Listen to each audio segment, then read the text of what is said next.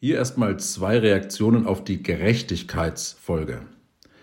Vreni Peischl aus Marburg schreibt, am einprägendsten ist für mich die Stelle, an der kommentiert wird, dass alle auch immer sagen, dass sie aus Peer Pressure bei der Hitlerjugend oder ähnlichem mitgemacht hätten. Und er dann den Satz hinterher schiebt, dass es aber um eine Gruppe geht, die systematisch Menschen verachtet. Das ist total logisch, aber ein wichtiger Punkt, der in meinem Kopf viel zu wenig präsent war. Und Mechthild Watzlawick aus Aschaffenburg schreibt, das Gerechtigkeitsempfinden ist vielleicht eine der grundlegendsten menschlichen Eigenschaften. Schon die kleinsten Kinder haben Vorstellungen darüber, wer wie lange mit der Tigerente spielen darf und wie Süßigkeiten am besten aufzuteilen sind. Doch die erwachsene Form der Gerechtigkeit ist eine stark rationalisierte, die sich der Emotionen zu entledigen sucht. Die heutige Episode erkennt an, dass Emotionen nicht nur legitim, sondern sogar ganz wichtig im Aushandeln von Gerechtigkeit sind. Und das fand ich klasse.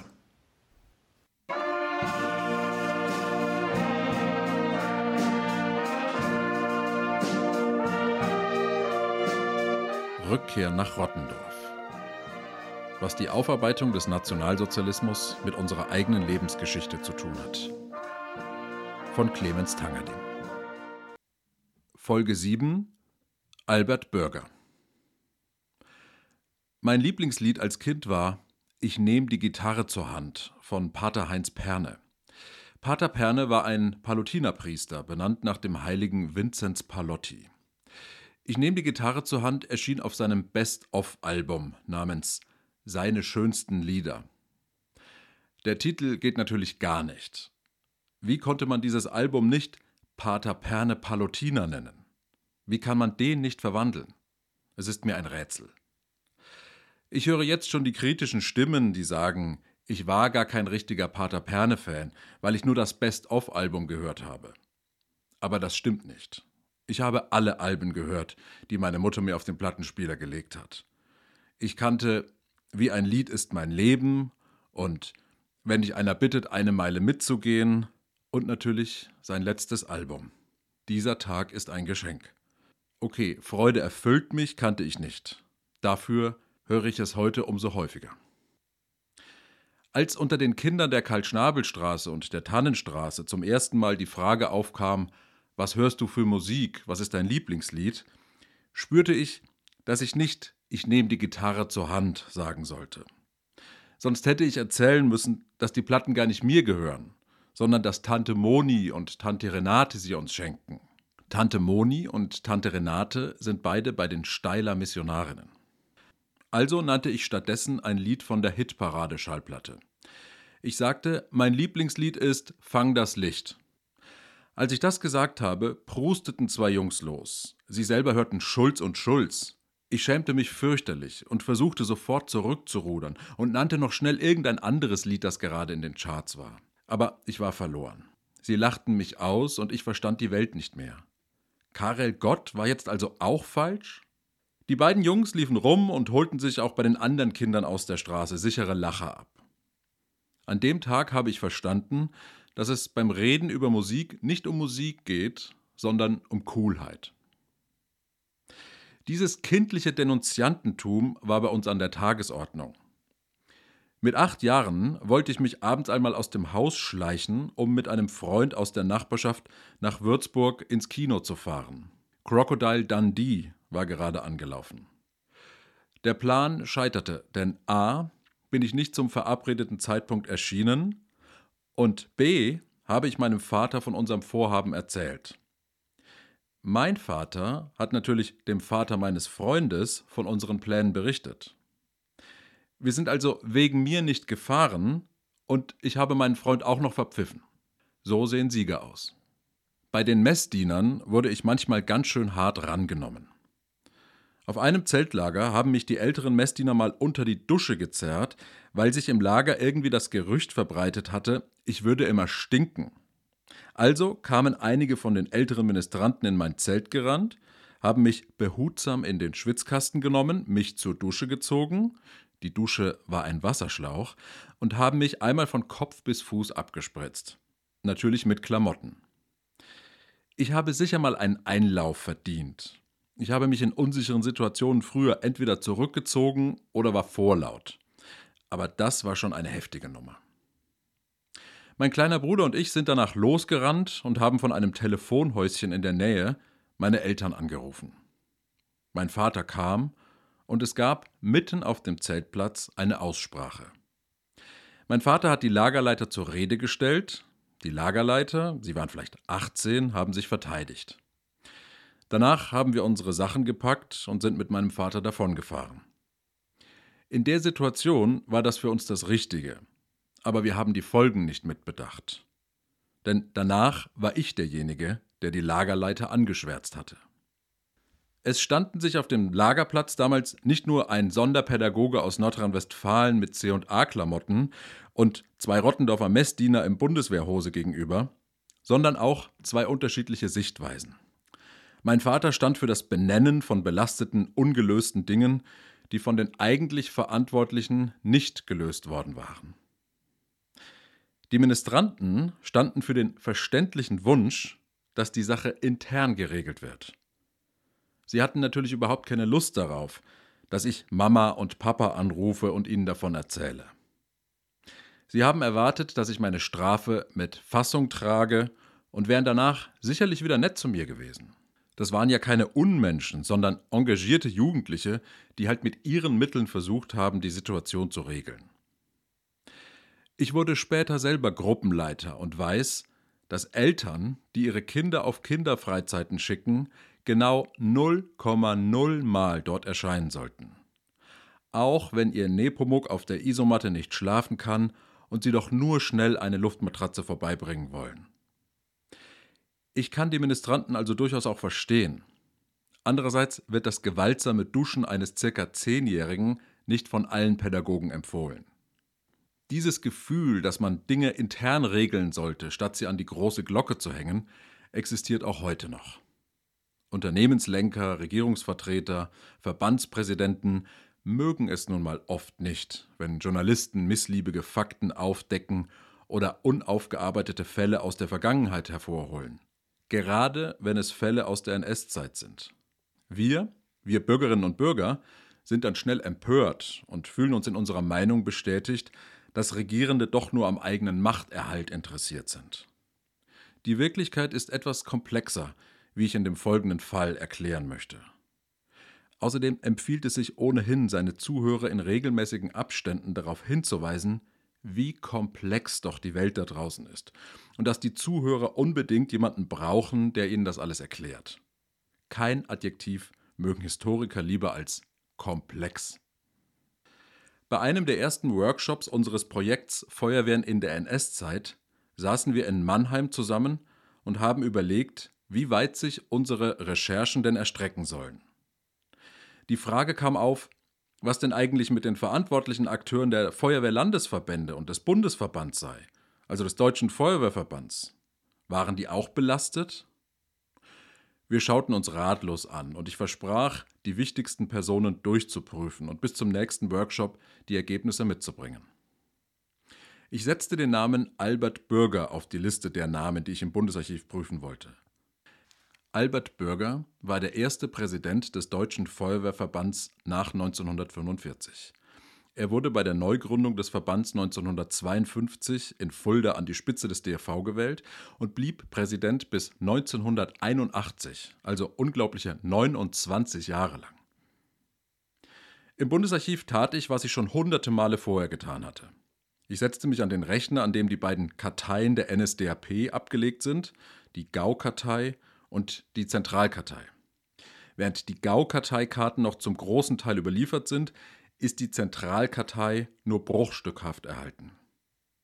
Für Albert Bürger existiert sowohl eine Gaukarteikarte als auch eine Zentralkarteikarte. Sie belegen, dass Albert Bürger, geboren am 13. Juni 1913, am 1. Mai 1937 in die NSDAP aufgenommen wurde. Warum er erst im Juli 1937 die Aufnahme beantragt hat, im Mai aber schon aufgenommen war, ist eine von vielen Fragen, die ich noch habe.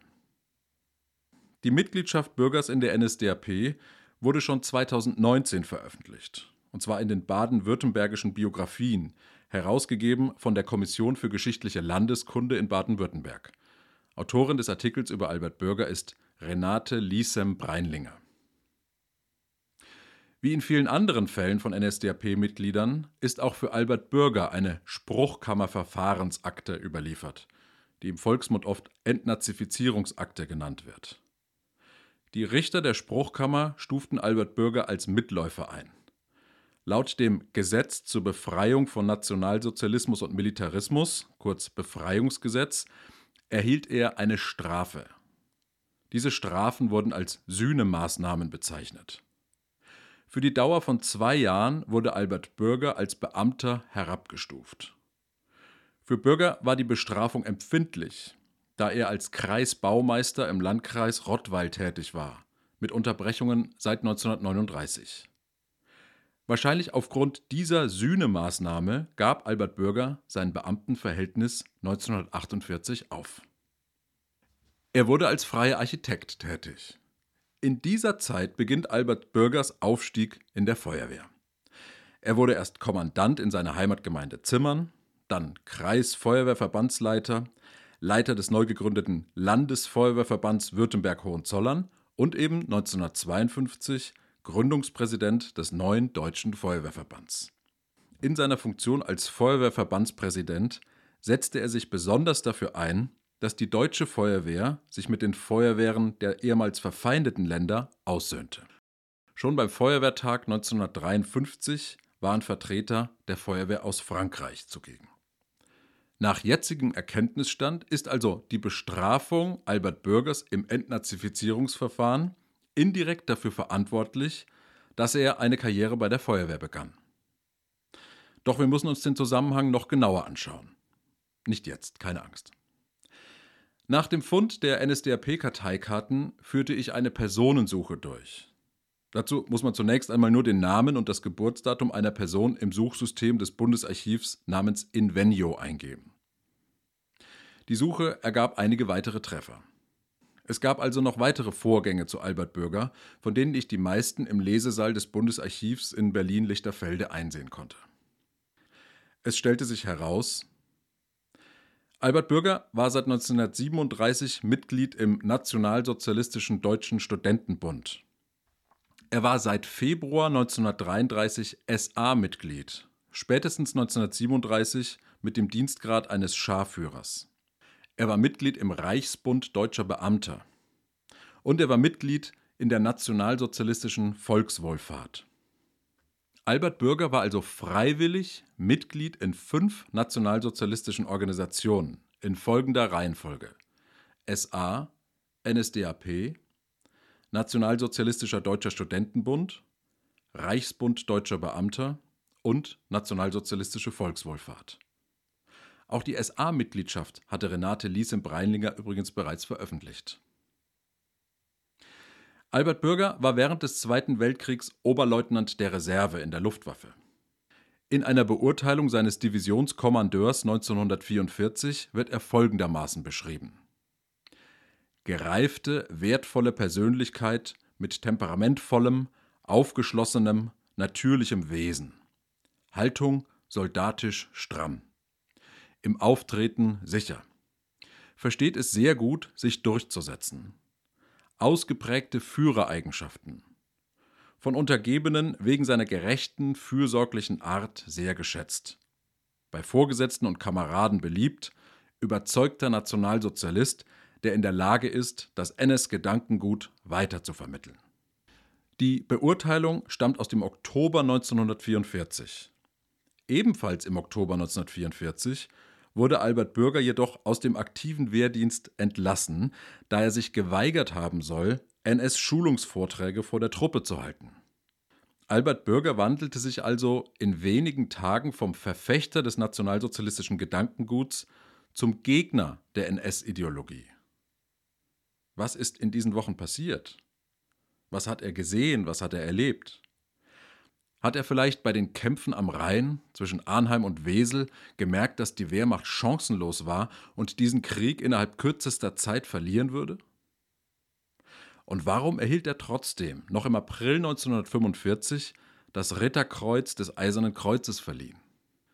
Mir haben viele Kollegen und Kolleginnen geholfen, diese Ergebnisse zusammenzutragen. Fabian Beller vom Landesarchiv Baden-Württemberg, Karlsruhe, Martina Böhm vom Standort Stuttgart und Sabine Hennig vom Standort Sigmaringen, Silvia Schmidt vom Bundesarchiv, Roland Müller vom Stadtarchiv Stuttgart, Norbert Becker vom Universitätsarchiv Stuttgart, Walter Hirschmann vom Stadtarchiv Heilbronn, Bernhard Reuth vom Kreisarchiv Rottweil, Michael Müller von der Feuerwehr Mannheim, Frank Wörner von der Feuerwehr Stuttgart-Riedenberg und last but not least Rolf Schamberger vom Deutschen Feuerwehrmuseum. Ihnen allen sei an dieser Stelle herzlich gedankt. Mir sind all diese Dokumente seit knapp drei Jahren bekannt und ich habe noch nie über eine Recherche mit so vielen Menschen gesprochen. Mit einem Sohn Albert Bürgers, mit den Feuerwehrleuten in unseren Projekten und in den Landesverbänden und im Feuerwehrverband, mit Kolleginnen und Kollegen und mit Freunden. Meine Rolle in dieser Zeit kann man sich vorstellen wie die eines Trampers, der am Straßenrand steht und seinen Daumen hochhält. Der Tramper weiß, er muss freundlich schauen, sonst hat er keine Chance, dass ihn jemand mitnimmt. Doch trotz des freundlichen Auf der Stelle Tretens fahren die meisten Menschen vorbei, weil sie irgendwie Angst haben, sich diesen fremden Typen ins Auto zu setzen. Trotzdem mustern sie den Kerl, der dort steht, sehr genau. Autofahrer, die an Trampern vorbeifahren, begründen ihre Entscheidung persönlich. Wir können den jetzt nicht mitnehmen. Wir kennen den ja gar nicht. Wir haben keinen Platz oder ich nehme grundsätzlich keine Tramper mit. In Zeiten des 9-Euro-Tickets noch viel weniger. Autofahrer stellen sich also nicht vor, warum dieser Mann wohl trampt und entscheiden dann. Die Autofahrer interessieren sich also kaum für die Beweggründe des Trampers. Wenn der Tramper neben sich aber einen schweren Rucksack stehen hat, sind die Chancen, mitgenommen zu werden, noch geringer als ohne. Schweres Gepäck schreckt Autofahrer ab. Dafür haben sie keinen Platz. Sie sind ja selbst schon so beladen. Ganz selten einmal geht ein Autofahrer das Risiko ein, hält an, schafft Platz und lässt den Tramper einsteigen. Wo müssen sie hin? Wo fahren sie hin? Dass die Ziele des Autofahrers und die Ziele des Trampers nicht dieselben sind und dass der Fahrer den Tramper nach einer Weile wieder absetzt, ist beiden von Anfang an klar. Diejenigen, die den Tramper mit seinem schweren Gepäck aufgenommen haben, waren zunächst einmal die Feuerwehrleute von Mannheim. Michael Müller, unser dortiger Projektleiter, Rainer Strassel, sein Co-Chef, der Leiter des vorbeugenden Brandschutzes Mario König und die anderen Teilnehmer. Sie waren nicht überrascht, aber sie waren nachdenklich. Es war trotzdem innerhalb von wenigen Minuten klar, dass wir die Funde zu Albert Bürger nicht in der Ausstellung zur Mannheimer Feuerwehr im NS zeigen würden. Albert Bürger war kein Mannheimer und die Feuerwehrleute machten mir klar, dass für Albert Bürger der Feuerwehrverband oder der Landesfeuerwehrverband Baden-Württemberg zuständig waren. Wer sich auch für die Ergebnisse interessiert hat, war Hans-Wilhelm Saure. Hans-Wilhelm Saure lernte ich 2016 kennen. Er war damals und ist auch heute noch Chefreporter bei der Bild-Zeitung. Seiner Initiative ist es zu verdanken, dass wir uns im Februar 2016 zum ersten Mal mit dem Präsidenten des Deutschen Feuerwehrverbands trafen, um über ein mögliches Projekt zur Feuerwehr im NS zu sprechen. Hans-Wilhelm Saurer hat einen viel offensiveren Ansatz von Aufarbeitung als ich. Wir haben schon mehrmals darüber gesprochen. Ich würde über die Unterschiede zwischen der Geschichtsaufarbeitung in der Bildzeitung, in wissenschaftlichen Publikationen und in partizipativen Projekten wie unseren gerne einmal in einer größeren Runde sprechen. Aber nicht hier und nicht heute. Heute geht es ums Trampen. Wer immer einen übervollen Kofferraum hat und trotzdem angehalten hat, war Rolf Schamberger. Rolf Schamberger leitet das Deutsche Feuerwehrmuseum in Fulda und ist seit 2016 ein enger Partner von mir. Rolf Schamberger hat 2013 eine Ausstellung über Albert Bürger zu seinem 100. Geburtstag im Feuerwehrmuseum Fulda veranstaltet. In der Ausstellung waren die NS-Mitgliedschaften Bürgers nicht enthalten. Aber sobald ich Rolf Schamberger die Dokumente vorgestellt hatte, hat er die ausgestellten Objekte zu Albert Bürger erst einmal aus der Dauerausstellung herausgenommen. Hat so etwas schon einmal ein Museumsdirektor so mir nichts, dir nichts und vollkommen selbstverständlich getan? Selbstverständlich habe ich auch den Sohn Albert Bürgers kontaktiert. Der Ansatz, den wir in unseren Projekten verfolgen, ist es, immer zuallererst mit denjenigen zu sprechen, die der Person, über die wir forschen, am nächsten standen. Für die Angehörigen sind diese Gespräche am Anfang genauso seltsam wie für mich. Denn ich bin für die Familien eine völlig fremde Person und habe belastende Dokumente über den Vater oder den Onkel im Gepäck. Das ist immer belastend. Also schon die Situation an sich. Anders als viele andere Angehörige hat sich Eberhard Bürger alles geduldig angehört. Ich habe auch Vorbehalte und Ängste und Widerstand gegen die Recherchen gespürt. Ich habe, um im Bild des Trampers zu bleiben, einige Menschen an mir sehr schnell vorbeifahren sehen, als sie mein Pappschild gesehen haben, auf dem Albert Bürger und Nationalsozialismus standen.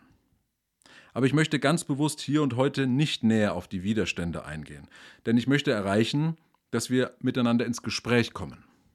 Ich glaube, dass wir die Beschäftigung mit dem ersten Feuerwehrpräsidenten der Nachkriegszeit so gestalten können, dass die Feuerwehr etwas davon hat.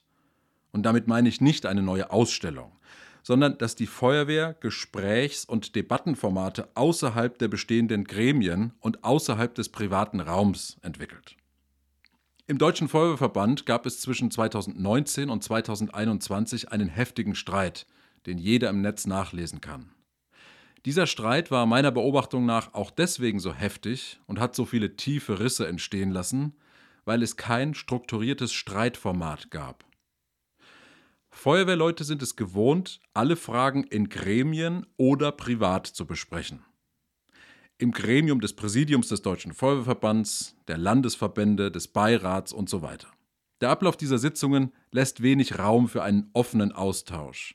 Denn vor den Sitzungen wird die Tagesordnung herumgeschickt, in der Sitzung werden die einzelnen Punkte abgearbeitet. Die Gremienleitung erteilt den Gremienmitgliedern das Wort, die sich dann genau zu dem gerade besprochenen Punkt der Tagesordnung kurz äußern sollen. Nach ein paar Beiträgen wird eine Entscheidung getroffen, dann kommt der nächste Punkt dran. Das Ergebnis ist ein Ergebnisprotokoll. Private Gespräche führen in der Regel nur die, die gut miteinander können. Albert Bürger und die Frage, wie man mit ihm umgeht, sollte aber meiner Meinung nach nicht in einem Gremium dieser Art und auch nicht rein privat verhandelt werden. Denn in dem Fall gibt es so viele verschiedene Ebenen, die strukturiert und gut begleitet diskutiert werden müssen. Ich möchte nur zwei nennen. Der Landesfeuerwehrverband Baden-Württemberg verleiht jedes Jahr seit 2013 die Albert-Bürger-Medaille. Worauf wir bei der Aufarbeitung und der Neubewertung Albert Bürgers achten müssen, ist, dass der Preis und vor allem die Preisträger dadurch nicht herabgewürdigt werden. 2019 zum Beispiel bekam Gerhard Ley die Medaille verliehen. Hier nur ein ganz kleiner Ausschnitt der Projekte, die er zusätzlich zu seinem normalen Dienst getan hat. Gerhard Ley hat sich für Tschernobyl-Waisenkinder in Weißrussland ebenso engagiert, wie er sich bis heute für den Wiederaufbau des Feuerwehrwesens in Kroatien einsetzt. Nach den Terroranschlägen vom 11. September 2001 hat er betroffene Feuerwehrangehörige aus New York in den Schwarzwald eingeladen und steht bis heute mit ihnen in persönlichem Kontakt. Für die Westafrikanische Republik Sierra Leone hat Gerhard Ley eine große Spendenaktion mitorganisiert durch die seit 2005 mehrere Containersendungen mit Feuerwehrausrüstung und insgesamt sieben Einsatzfahrzeuge den Weg von Baden-Württemberg nach Westafrika gefunden haben.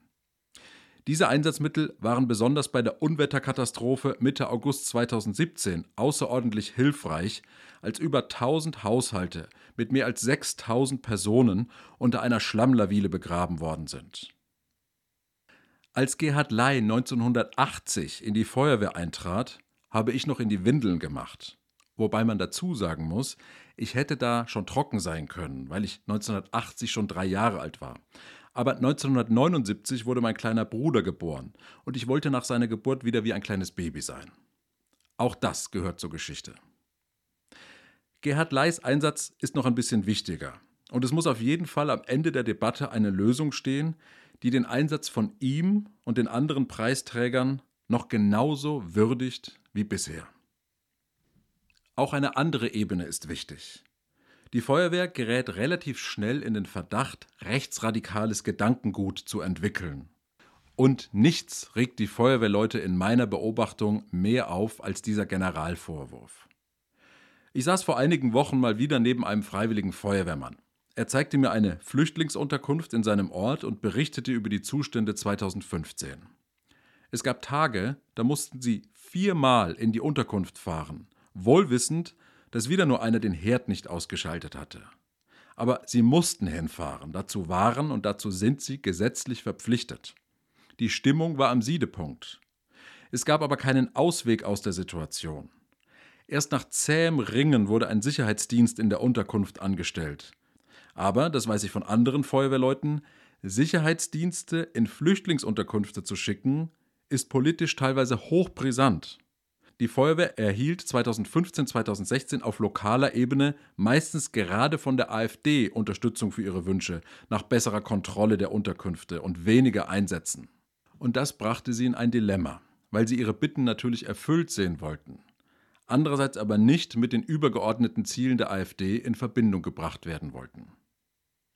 Die Debatte über Albert Bürger darf also nicht dazu führen, dass die Feuerwehr wieder mit Rechtsradikalismus in Verbindung gebracht wird oder festgestellt wird, sie sei auf dem rechten Auge blind. Nach den bekannten Fällen in Bremen sah die Internetseite des Deutschen Feuerwehrverbands vorübergehend aus wie die Homepage einer Inklusionskita. Es ging scheinbar nur noch um Miteinander, Solidarität, Einsatz für Demokratie. Als Außensteher musste man sich fragen, löschen die eigentlich noch Brände? Es gibt und es gab unzählige Initiativen dieser Art in der Feuerwehr. Manche eher unbeholfen, klar, aber eben auch richtig gute. Die Feuerwehr Marburg zum Beispiel wirbt in einer Kampagne für gegenseitigen Respekt. Die Feuerwehrleute brauchen auf den Einsätzen Rücksicht von den Bürgerinnen und Bürgern. Aber die Feuerwehr in Marburg ist selbstkritisch genug, um zuzugeben, auch die Feuerwehr muss manchmal den Bürgerinnen und Bürgern mehr Freundlichkeit entgegenbringen und nicht einfach nur ihre Rechte durchsetzen. Die Diskussion um Albert Bürger könnte der Feuerwehr beibringen, dass es nicht nach jeder Debatte immer eine gemeinsame Entscheidung braucht, die das zuständige Gremium beschließt und die dann genau so umgesetzt wird, sondern dass es manchmal gut ist, wenn es mehrere Haltungen gibt. Nicht jede Diskussion muss am Ende in einen gemeinsamen Beschluss münden. Warum stellen wir nicht die Frage an die Feuerwehrleute in Deutschland, wie sie mit Albert Bürger umgehen wollen? Viele werden ohnehin fragen, Albert wer? Weil sie überhaupt keinen Bezug zu dem ehemaligen Präsidenten des Feuerwehrverbands haben. Und das ist in Ordnung für mich. Gerade die Feuerwehrleute aus den neuen Ländern werden mehrheitlich keine Verbindung zu Albert Bürger haben. Oder diese Feuerwehrleute fragen, warum eigentlich immer wieder die DDR überspringen und immer die NS-Zeit aufarbeiten, ihr Wessis? Was ist mit den Feuerwehrkommandanten in den neuen Ländern, mit den ehemaligen Stasi-Mitarbeitern oder mit den Offizieren der NVA oder mit denjenigen, die hohe Beamte waren? Sollen die jetzt auch alle hochgenommen werden? Ich finde, alle diese Fragen müssen auf den Tisch kommen. Und wisst ihr, es dürfen zwei oder sogar fünf verschiedene Ansichten über Albert Bürger veröffentlicht werden. Es muss keine lineare Geschichte entstehen.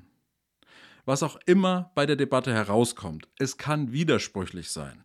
Wir sind keine Delegiertenversammlung und das Ergebnis wird sicher kein Versammlungsprotokoll sein.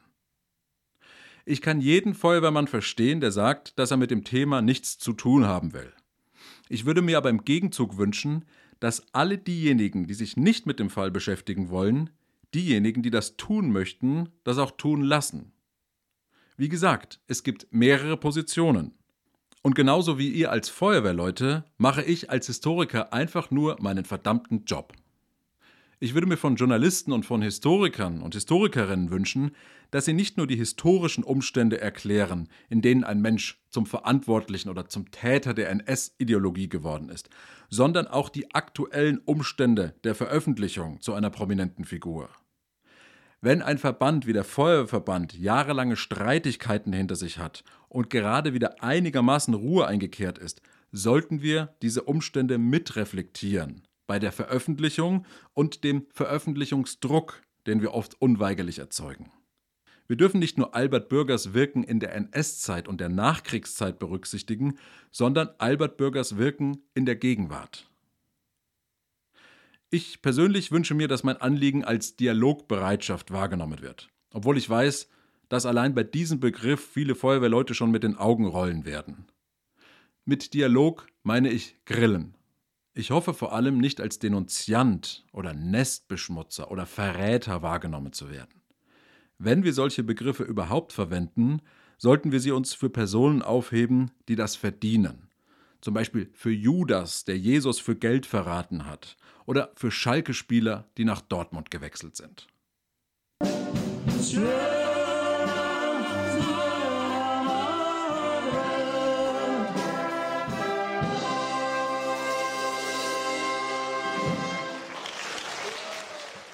Redaktion Jeroen Koppens, Phil Kühltau, Frank Heinrich, Technik Jonathan Kralik, Alexander Wienand.